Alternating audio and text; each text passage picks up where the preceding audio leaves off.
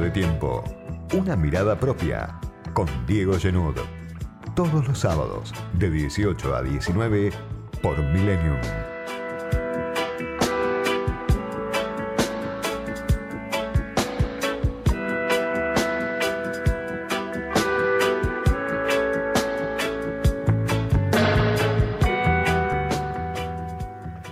Semana que parece casi una repetición de lo que sucedió hace ya más de siete, ocho días, cuando conocimos por primera vez las imágenes del cumpleaños de Fabiola Yáñez en la residencia de Olivos.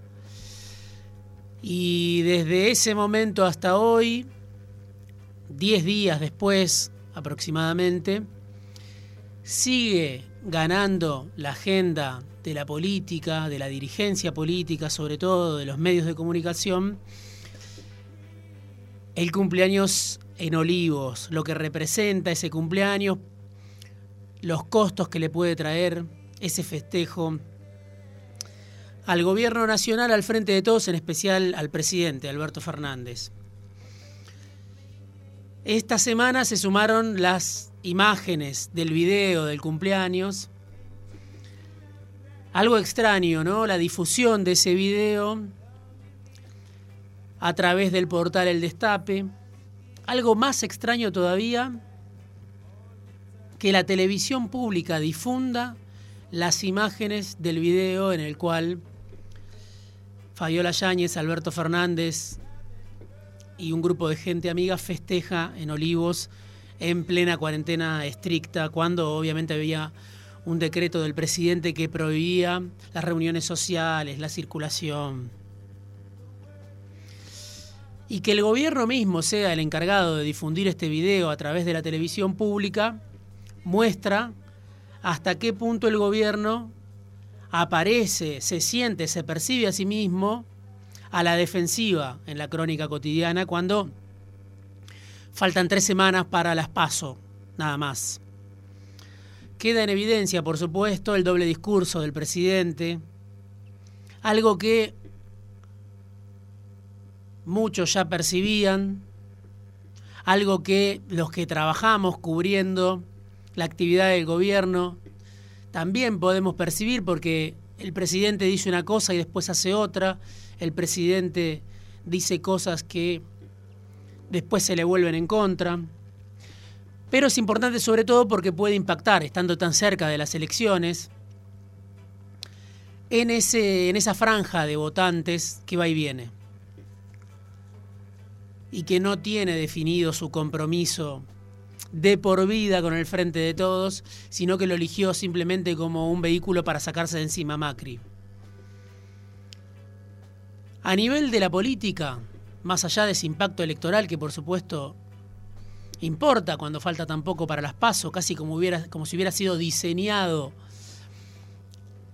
el operativo en el que aparecen las imágenes, los videos de un presidente que se contradice a sí mismo, por fuera de ese impacto electoral, que todavía habrá que verlo,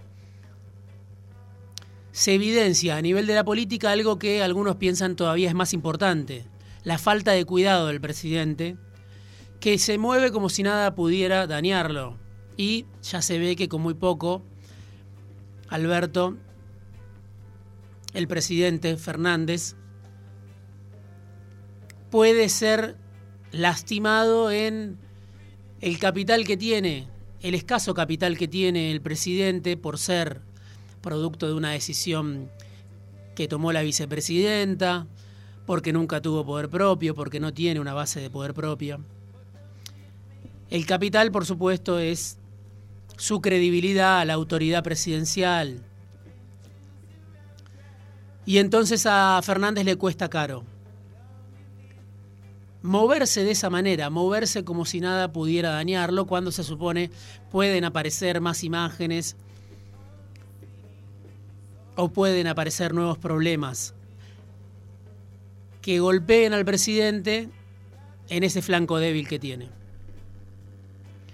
Tiene que salir Cristina a rescatar a Alberto, eso dicen algunos dentro del Frente de Todos. La vicepresidenta que sale con su particular estilo ya conocido, a abrazar al presidente en público con dos actos en una semana, primero en Avellaneda, después en La Plata. Alberto pone orden y no te pongas nervioso. ¿Qué sería poner orden para Alberto? Bueno, algo que tratan de descifrar dentro y fuera del gobierno. Porque, por supuesto,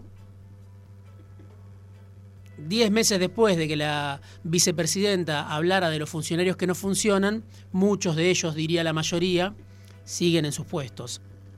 Más importante todavía, otra frase de Cristina, cuando dijo algo así como que van a hacer falta varias administraciones para lograr la vida que queremos.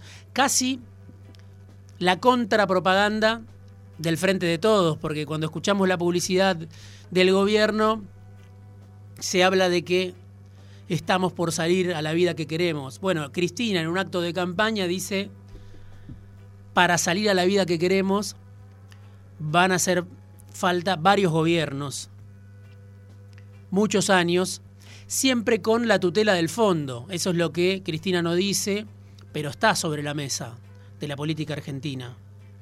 El Fondo Monetario que, después del crédito monumental que pidió Macri, es un actor central de la política argentina y lo va a ser por mucho tiempo más. ¿Por qué el gobierno no puede salir de la defensiva, de esa crónica cotidiana? ¿Es por el video de Olivos, es por las fotos de Olivos o es por esta otra situación que está de fondo? Por esta crisis tan difícil que le toca surfear al frente de todos. Crisis económica, pandemia y caída de los ingresos en el nivel más bajo, según algunos de los últimos 10 años, en niveles comparables a los del año 2004, según algunas consultoras. Un gobierno que hereda una crisis muy fuerte, que por supuesto enfrenta la pandemia, pero que además recibe algunas buenas en ese contexto, que el gobierno no promociona, que la oposición tampoco destaca, creo yo, lo suficiente. Pero leía un informe de la consultora EcoGo, la semana pasada entrevistamos a Marina del Polleto. Bueno, el gobierno recibió 12 mil millones de dólares adicionales este año. Dice Del Polleto como un maná del cielo. Le llovieron los derechos especiales de giro del fondo, que están a punto de caer, 4.300 millones de dólares que Macri no pudo tener, que el propio Fernández no pudo tener en el primer año, y el salto en el precio de la soja. 4.300 millones de dólares de los derechos especiales de giro y el salto en el precio de la soja que representó casi 8.000 millones de dólares más. Eso que el gobierno tuvo este año difícilmente vuelva a tenerlo el año que viene. Y sin embargo, así todo, con esa situación excepcional, para bien en ese caso, que le tocó al gobierno, no alcanza para sostener una economía inestable y lo ves en la cotización del dólar cuando se acercan del dólar paralelo cuando se acercan las elecciones. El gobierno, Alberto, Cristina, Máximo, Guzmán, Massa, quien sea, el gobierno eligió demorar el acuerdo con el Fondo Monetario, no hacer campaña con el fondo, que muchos decían, bueno, podía ser casi una campaña suicida, pero ahora está buscando por todos los medios hacer ese acuerdo con el fondo. Lo está trabajando Guzmán para tenerlo antes de que le toque hacer el segundo pago de los que tiene pendiente el Frente de Todos este año con el fondo, 3.800, 3.900 millones de dólares.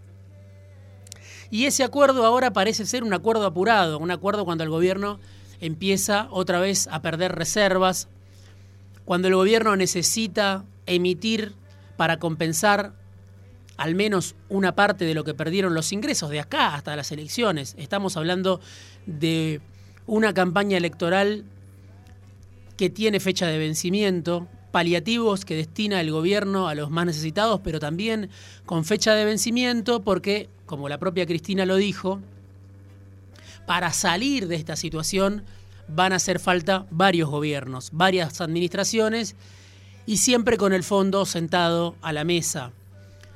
Otro dato también de la inestabilidad, de las dificultades del gobierno, no suficientemente explotado, creo yo, por la oposición. Quizá a la oposición no le interesa. La bola de nieve de las LELIC, que Alberto Fernández usó en campaña de 2019, que le sirvió incluso en la campaña del 2019 cuando dijo, entre los jubilados y las LELIC me quedo con los jubilados, entre los bancos y los jubilados me quedo con las LELIC, me quedo con los jubilados. Bueno, se quedó con las LELICs finalmente. Porque si uno mira hoy lo que pasó con las LELIC, datos de el economista, por ejemplo, Amílcar Collante, se están pagando alrededor de 100 mil millones de pesos por mes en intereses de LELIC y de pases pasivos. Es lo que le paga el Banco Central a los bancos en concepto de tasa de interés. Crecieron un 232% desde que asumió Alberto Fernández las LELIC, esa masa de fondos que el Banco Central le paga a los bancos. Entonces, claro, algunos dicen, no le queda otra al gobierno que hacer eso para tratar de absorber una parte de los pesos que el propio gobierno emite, en este caso ahora, para mejorar los ingresos cuando falta muy poco para la campaña electoral. Otros dicen, como se lo dije la semana pasada a Sergio Palazzo en este programa, bueno, esa masa de recursos, 3,9 millones de pesos deberían ser utilizados en potenciar la economía, con crédito para la producción, con crédito para el trabajo. Dice Horacio Robelli, uno de los críticos que apoya al gobierno, economista, en su momento funcionario, esos recursos podrían ser utilizados, por ejemplo, para crear trabajo a través del potenciar trabajo, el plan que defiende el movimiento Evita. Lo cierto es que el gobierno no puede salir de esa trampa. Y hoy sigue creciendo la bola de nieve de las LELIX. Y hoy otra vez se dispara la brecha cambiaria y hoy otra vez hay presión sobre el dólar por una devaluación y el gobierno que no quería un acuerdo con el fondo ahora lo está buscando. Lo está buscando por debajo de la mesa, pero lo está buscando desesperadamente, casi, Martín Guzmán, porque no saben qué va a pasar el día después de las elecciones.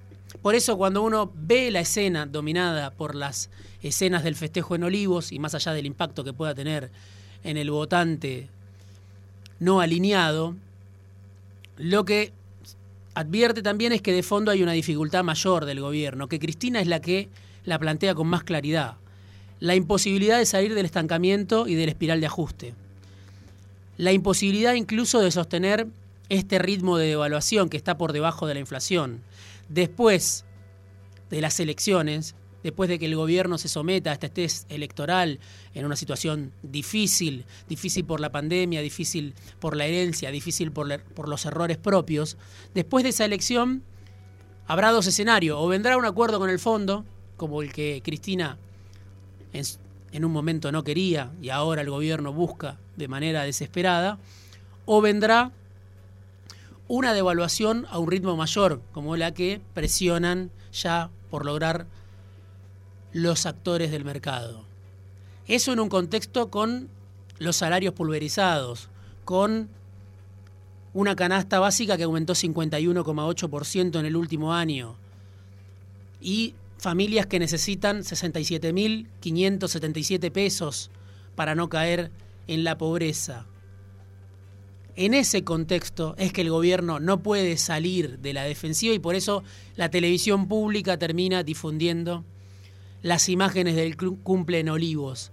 Es más por ese contexto que el gobierno no puede salir de la defensiva, más por esa bomba de tiempo que sigue activada, que el gobierno no puede salir de la defensiva, que por el cumple en Olivos, por lo que el gobierno y el presidente dijeron que había que hacer y no hicieron. Sobre todo es porque no hay una salida de la espiral de estancamiento y ajuste.